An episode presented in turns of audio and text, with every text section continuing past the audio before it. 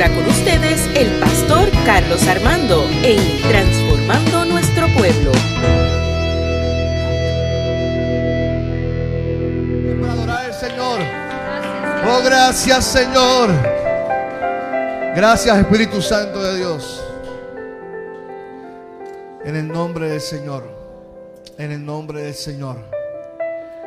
Dios ha sido bueno.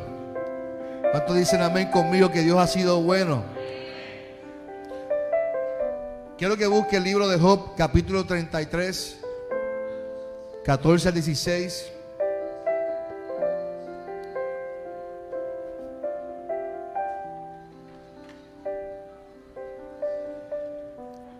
Job capítulo 33 del 14 al 17, perdón. Job.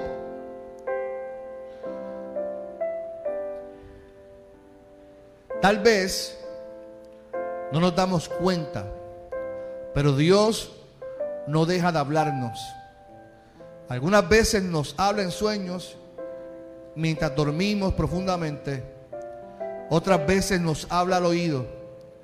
Claramente nos advierte que ya no hagamos lo malo ni sigamos siendo orgullosos. Lo voy a repetir en la traducción lenguaje actual. Tal vez no nos damos cuenta, pero Dios no deja de hablarnos. Algunas veces nos habla en sueños mientras dormimos profundamente. Otras veces nos habla al oído claramente, nos advierte que ya no hagamos lo malo ni sigamos siendo orgullosos. Señor, en esta mañana te pido que hables al corazón de nuestros hermanos y hermanas. Tú eres el Dios que estás aquí, estás allá, siempre has estado.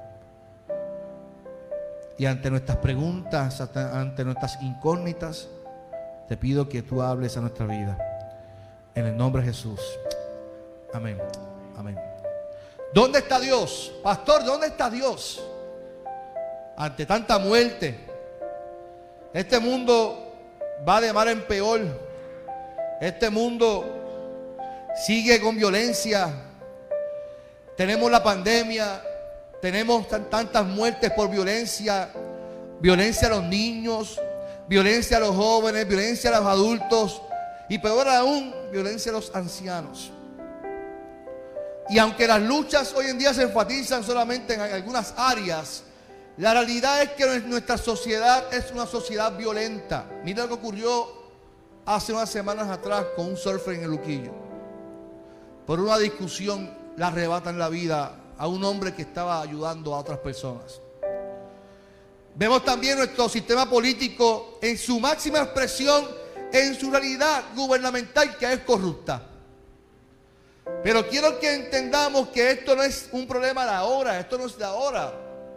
Esto no es un problema social de ahora, no es un problema político de ahora, Robert, no es de ahora. Cuando yo leo el texto de Job y quiero que, una respuesta de un amigo de Job a Job ante su disyuntiva y ante su crisis que estaba viviendo, vemos una respuesta como esta que Dios siempre nos está hablando. Dios siempre está ahí hablándonos, pero nosotros nos cuestionamos dónde está Dios. ¿Dónde está Dios ante tanta violencia? ¿Dónde está Dios ante la pandemia? ¿Dónde está Dios? Se pregunta mucha gente. Los reinos siempre se han impuesto sobre el pueblo, sobre los pobres, sobre las mujeres, sobre los enfermos. Yo le llamo los sin nombres, los marginados. Siempre, siempre ha ocurrido en la historia. Y yo quiero que entendamos, mire, para que podamos ir un poquito a la historia, aunque a mí no me gusta hablar mucho de historia, porque yo prefiero hablarlo en una escuela bíblica o en un estudio bíblico, pero la historia en el Antiguo Testamento se, se basa del año tal al año cero. O sea, vamos de mayor a menor en los años en el Antiguo Testamento. Porque se, después del cero, todo se fundamento el año 1, 2, después de Cristo. ¿Cierto o falso? Así que en, el año, en los años 597 al 587, de mayor a menor, fueron sacudidos tres pilares en, en los reinos del pueblo de Israel, que causaron una crisis terrible a, a, a, a Judá. Causó una crisis, se destruyó el templo, se destruye la tierra, lo que producía el dinero o producía la ganancia en el pueblo. Y también se destruyen los reinos. Por lo tanto, los babilónicos dominaban gran parte de la población y atacaban y se apoderaban de los reinos. Mataban reyes, destruían los templos, destruían las ciudades. ¿Qué no hacían para conquistar? ¿Qué no hacían para obtener? Reinos corruptos que causaban crisis a la gente que ya estaba viviendo ahí. Causaba que la gente saliera. Usted sabe lo que es tú estar toda una vida viviendo en un lugar que ya es tuyo, que estás viviendo y de momento llega un gobierno de otro país, de otro pueblo y se apodera de tu tierra, destruye lo que es el templo, lo que se supone que era el lugar donde tú únicamente podías ir para alabar al Señor. Fíjese lo interesante, para, para el pueblo de Israel, donde único se podía adorar a Dios, ¿era, era dónde? En el templo.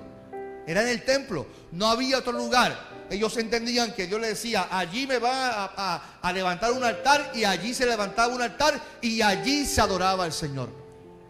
Así que se le estaba destruyendo un lugar donde ellos podían exaltar y glorificar el nombre del Señor y ahora estaban con un templo destruido. Tenían las tierras donde ellos sembraban, estaban destruidas. Eso se encuentra en Segunda de Reyes capítulo 25, búsquelo donde también el imperio eh, babilónico va y ataca al rey Sedequías. Lo tortura, le arranca los ojos. Fíjese lo que estoy diciendo. Lo mata, mata a su familia. Y esto causa una crisis en el pueblo de Israel, que hace que la gente saliera de su tierra. Eso se llama crisis. Eso se llama una crisis porque han tenido tres pérdidas en esos años. Así que esta crisis en Judá causó un exilio.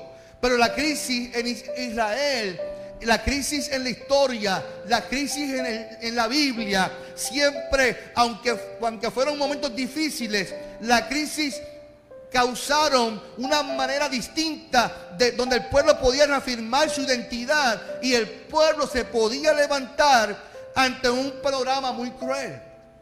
Hay un libro que yo se lo puedo recomendar que se llama Exilio y Esperanza de Milton Suantes. Es un libro maravilloso donde Milton Suantes dice que cada exilio trajo una esperanza para el pueblo. Esto quiere decir que la crisis produjeron un momento tenso, duro, difícil de entender, pero que al fin y al cabo siempre Dios trajo esperanza para el pueblo. Cuando leemos un libro como Abacú, por ejemplo, Vemos de igual forma un problema social, su problema de las tierras, del pecado. Por eso Abacú dice, dice, Dolly, dice, aunque la higuera no que, no florezca, aunque las tierras, o sea, había un problema de tierra, un problema de cultivo, había un problema social, un problema político, un problema de pecado del pueblo. El pueblo estaba viviendo el pecado y había un profeta indignado. Había un, un profeta molesto que le cuestiona a Dios, ¿dónde tú estás ante tanto pecado que no haces nada? ¿Dónde tú estás ante tanta maldad que no haces nada? Y en todas las historias del Antiguo Testamento se está experimentando la palabra crisis. Y fíjese algo importante. La palabra crisis proviene del griego krinein. Y esto significa separar o demarcar. Para ellos el significado de la palabra crisis era demarcar, pero en el transcurso de la historia el pueblo fue redefiniendo y los griegos también fueron definiendo y terminaron definiendo la palabra crisis como, como significado de juzgar o de juicio. Yo quiero que usted entienda algo. Por eso usted ve la historia que todo lo que ellos entendían que era eh, un proceso de crisis lo tomaban como un castigo de Dios.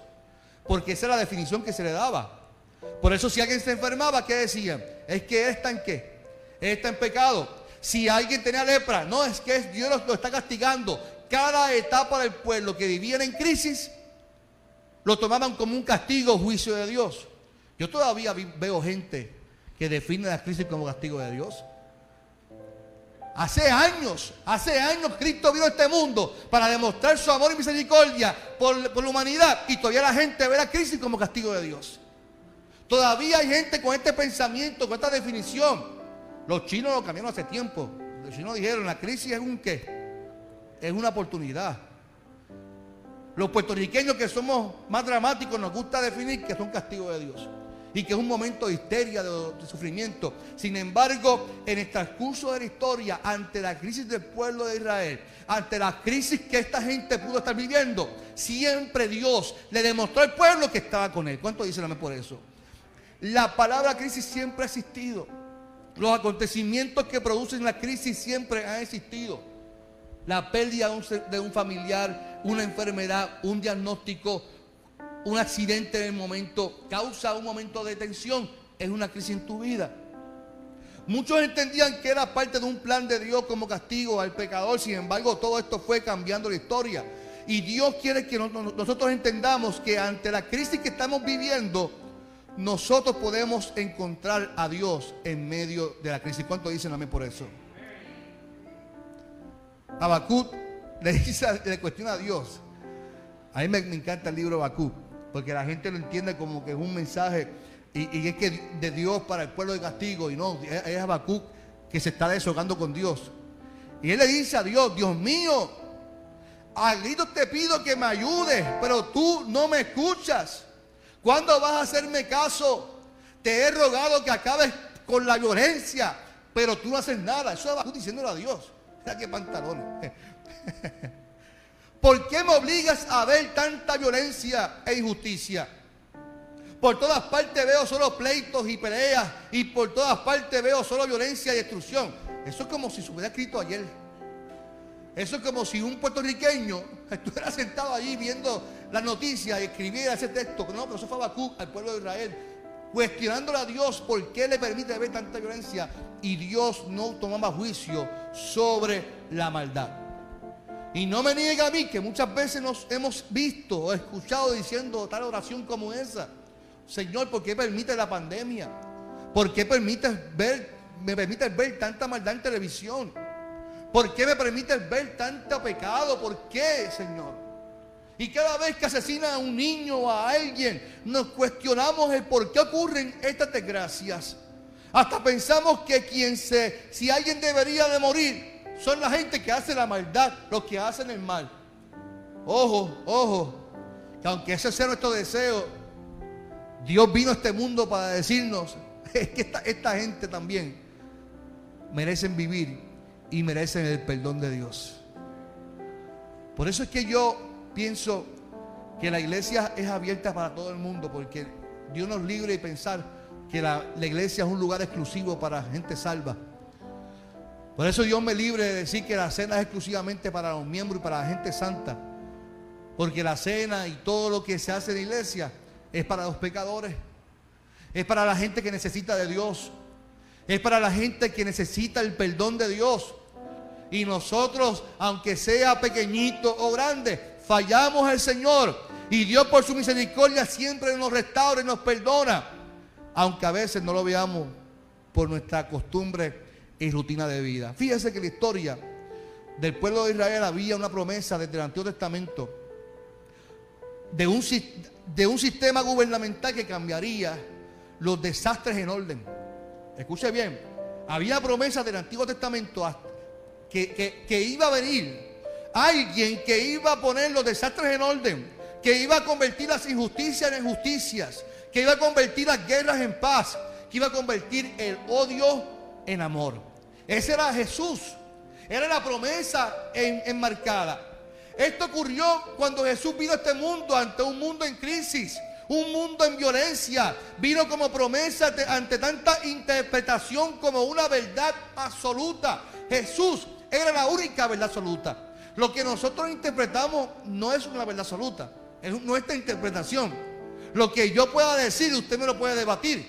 Y yo le puedo debatir lo que usted piense de Dios. La verdad absoluta es lo que Jesús trajo a este mundo, que era justicia, amor, misericordia, paz. Eso es la verdad de Dios. Mayormente el ser humano tiene como respuesta ante la crisis algunas reacciones que yo quiero demostrárselas en algunos textos bíblicos. Y con esto voy cerrando. Por ejemplo, cuando leemos el libro de, Elías, su personaje, Elías era un hombre que era profeta y uno hasta piensa que tiene tal intimidad con Dios que le dice, Señor, te envío, te pido que bajes fuego y descienda ante el altar. Y Dios le responde y fuego baja desde el cielo y consume el altar. Y uno dice, tal cosa, tal cosa, lo puede hacer un hombre de Dios. Un hombre que no le tiene miedo a nada. Un hombre que, ama la vida y que, piensa, uno piensa que este hombre tiene la unción de Dios y le pide a Dios y Dios le responde. Sin embargo, sin embargo, un momento dado en la historia que la profeta, la falsa profeta, Jezabel comenzó a matar a todos los profetas. Y Elías, el hombre de Dios que le pidió a Dios que bajara fuego y el fuego bajó, ahora sale huyendo con miedo huyendo aterrorizado porque no quiere que lo maten. Así que yo creo que nosotros tenemos aquí un hombre que ante la crisis no pudo reconocer que Dios estaba con él y quedarse donde estaba y enfrentar el reto como, como un hombre de Dios. Pero era un hombre como usted y como yo y salió huyendo. Esa fue su respuesta ante la crisis. Yo no sé si a usted le pasa, uno dice, cuando a mí, si a mí me asaltan, yo creo que yo le, voy, a, dar todo. Y yo tengo una, una, gran amiga mía, que ella es bien pacífica, Javier, bien tranquila. Doctora en trabajo social, ella, ella, siempre decía, no, si a mí me pasa algo así, yo le voy a dar las llaves, yo le voy a dar mi cartera, todo el dinero. Usted sabe cómo reaccionó un día que le aceptaron a TH le entró a, carterazo al pillo. Mira, maldito, dame que tomar Ante la crisis, su ración fue tan distinta como ella pensaba. Y yo está libre de darme y matarme. Mira, pues. Y el, y el pillo se asustó tanto que se fue corriendo, la dejó sola, se volvió loca ella. Porque uno dice, no, yo voy a racionar de tal manera, pero no es la, realidad. Cuando estamos en la crisis, uno nunca sabe cómo va a reaccionar. Mire, yo, yo soy una persona bien cobarde. Es la verdad. Pues no voy a decir otra palabra porque estoy en la iglesia. En mi juventud, un día estaba con mi hermano, que estábamos haciendo travesuras en el carro, con mi hermano, y era ya como a las 3 de la mañana, y, llegando, entrando por, por, la calle, yo soy bien cobarde con la policía, yo veo un biombo y yo, a mi corazón se me paraliza, yo, siento que me iba a parar todo el tiempo. ¿A usted no pasa de eso? A usted no me pasa que un policía como que se asusta y dice, me va a parar, ¿qué me va a parar? Pues yo, tenía como 19 años, 18 años, y recuerdo que una patrulla nos paró frente a mi casa. mi reacción ante la, esa, esa crisis del momento, yo me bajé y me puse guapo con la policía. ¿Tú crees eso? ¿Qué le va a usted? Me están parando, mi hermano. ¿Qué te pasa? Y ya, que para adelante, tírame. Es que recuerde que yo soy de Carolina. esa guapería no sé por qué me salió allí. Y ellos sacaron pistolas, y ellos sacaron cuestiones. Y, yo alterado, yo no sé ni por qué. Después estaba, yo estoy loco. ¿Cómo iba a reaccionar así ante la policía? Ante la crisis uno nunca sabe cómo va a Por, más que diga, yo soy un hijo de unos siervos de Dios y yo hasta estaré en oración, en comunión y a mí nada me va a pasar. No, mentira. Ante la crisis reaccionamos. Elías salió huyendo. Otro personaje que racionó muy distinto fue Job, el que mencioné al principio. En el capítulo 7, versículo 15, ante la pérdida de su familia, ante la pérdida de su tierra, ante la pérdida de, de sus casas, dice que Job deseó la muerte. Dice, ya no quiero seguir viviendo. El versículo 15, le hago después su casa. Dice, ya no quiero seguir viviendo preferiría morir ahorcado que seguir viviendo en este mundo. Mi vida ha perdido valor. Ya déjame en paz. Esto es diciéndole a Dios. Escuche bien. Un hombre que según el texto al principio, en el capítulo 1, era un hombre de Dios. Es un hombre que dijo en el capítulo 1, Jehová me dio. Y Jehová me quitó. Ay, qué bueno. Sea el nombre de Jehová bendito. Eso dijo Job al principio cuando empezó la, crisis. Pero cuando vio que la crisis no era por, un ratito, que la crisis se siguió extendiendo, dijo, más rayo parta el día que nací. Eso es lo que dice el texto, versión boricua. Más rayo parta el día en que nací. Prefiero morir marcado antes de seguir viviendo lo que estoy viviendo. O sea, si yo fuera un psicólogo clínico o un psiquiatra, Job estuviera en una depresión severa. Job está deseando morir. Dice, déjame en paz, Señor. Ya yo no quiero seguir experimentando esto porque esto está causando dolor en mi corazón.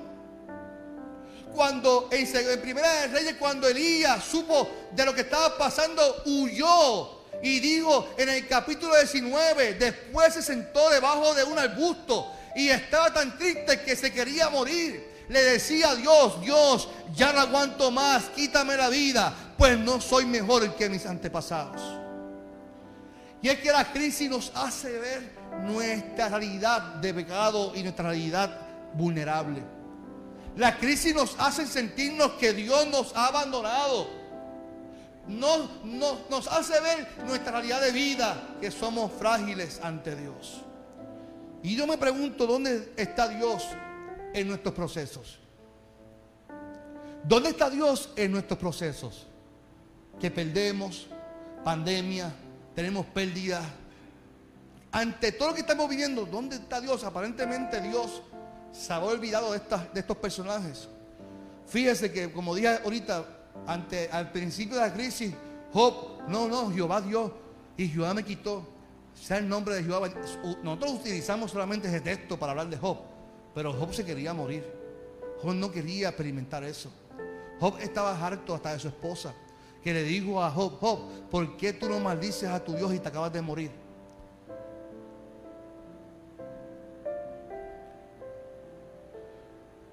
En Elías vemos un hombre de Dios huyendo de su realidad de vida.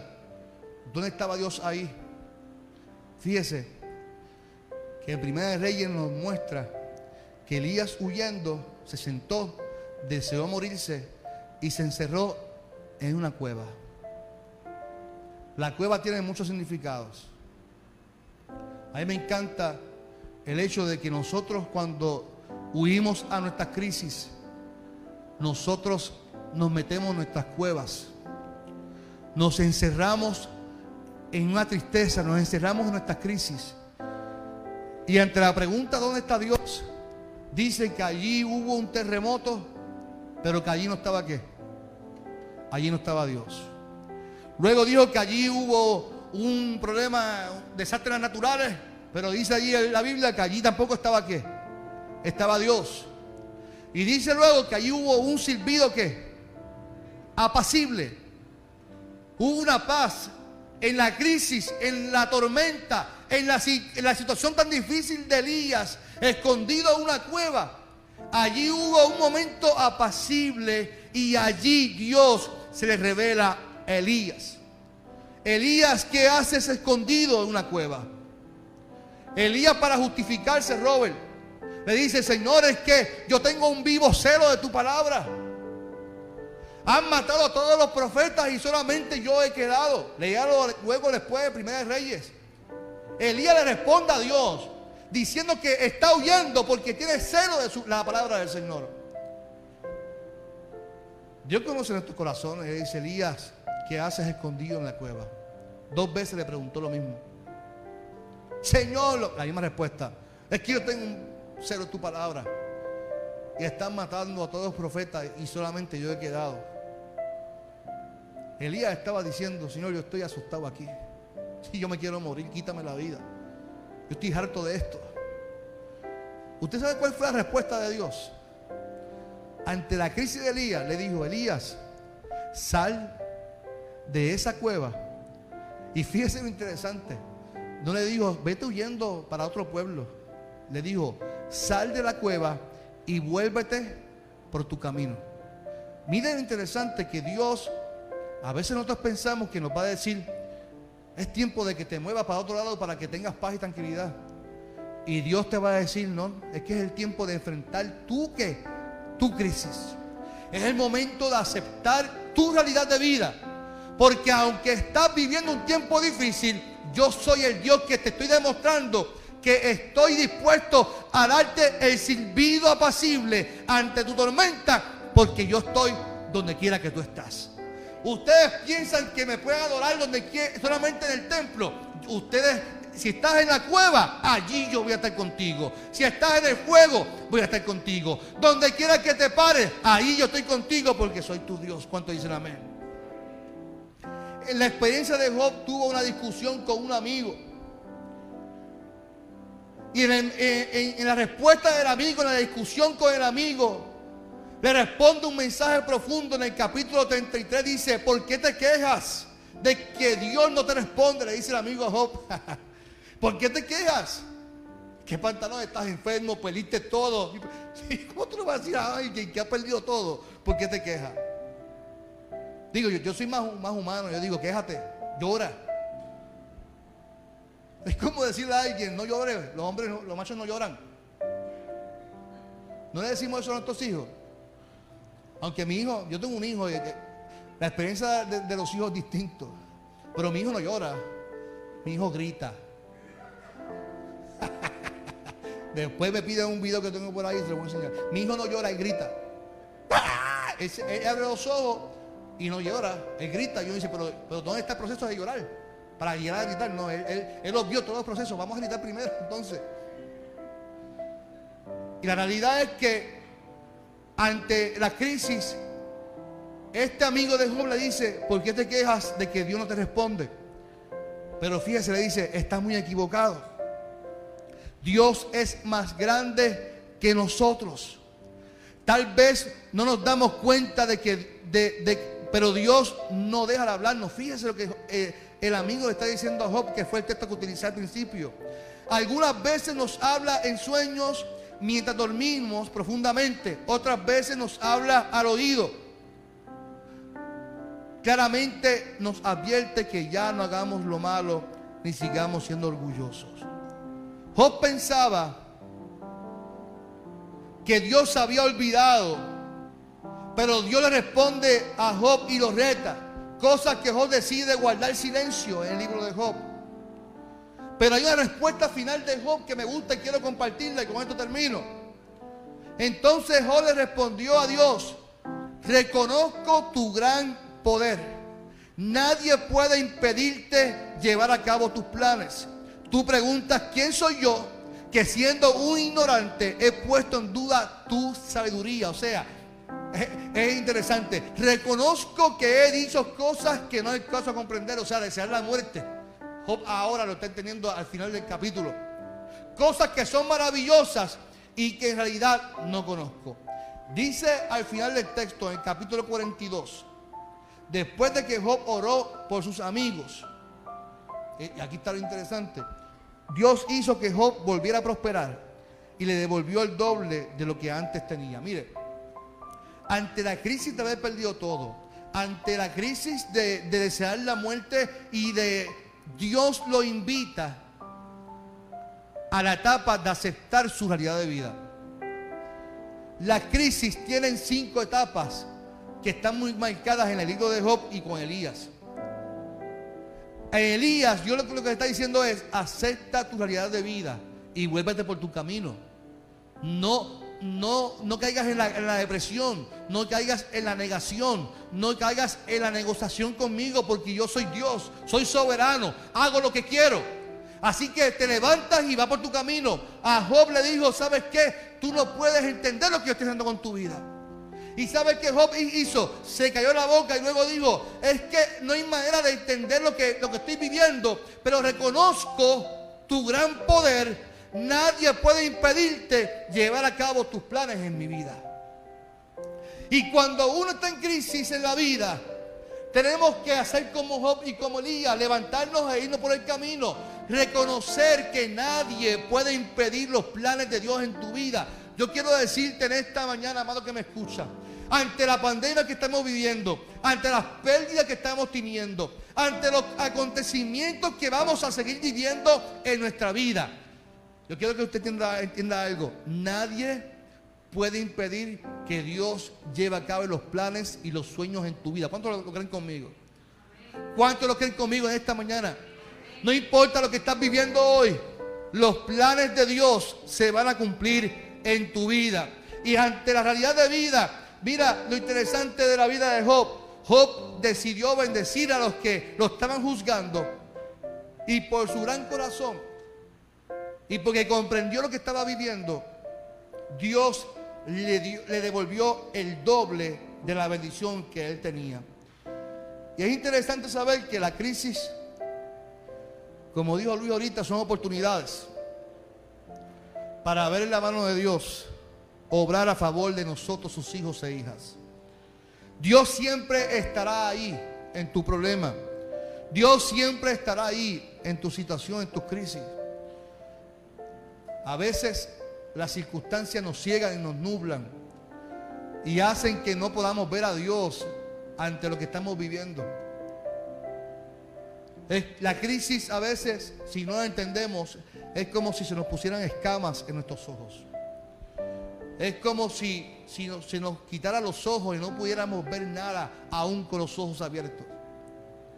Las crisis hacen que veamos nuestra realidad de ser humano. Pero cuando entendemos que ante el silencio de Dios o, o, lo que pensamos que Dios está haciendo silencio, Dios siempre ha estado ahí con nosotros, aún cuando estamos en el suelo. Dios envió a su hijo, a su único hijo a este mundo y venció la muerte, venció tu crisis, está contigo, estará mañana y siempre ha estado en tu vida para bendecirte de manera especial. Dios siempre está, no importando la circunstancia, lo sientas o no lo sientas. ¿Dónde está Dios, Miguel? Dios siempre ha estado ahí. Estuvo con Elías, estuvo con Job, está contigo está conmigo. ¿Usted lo cree, conmigo en esta mañana? Yo te invito a que cierres tus ojos en esta hora. Cierra tus ojos en esta hora. Donde el Espíritu de Dios está.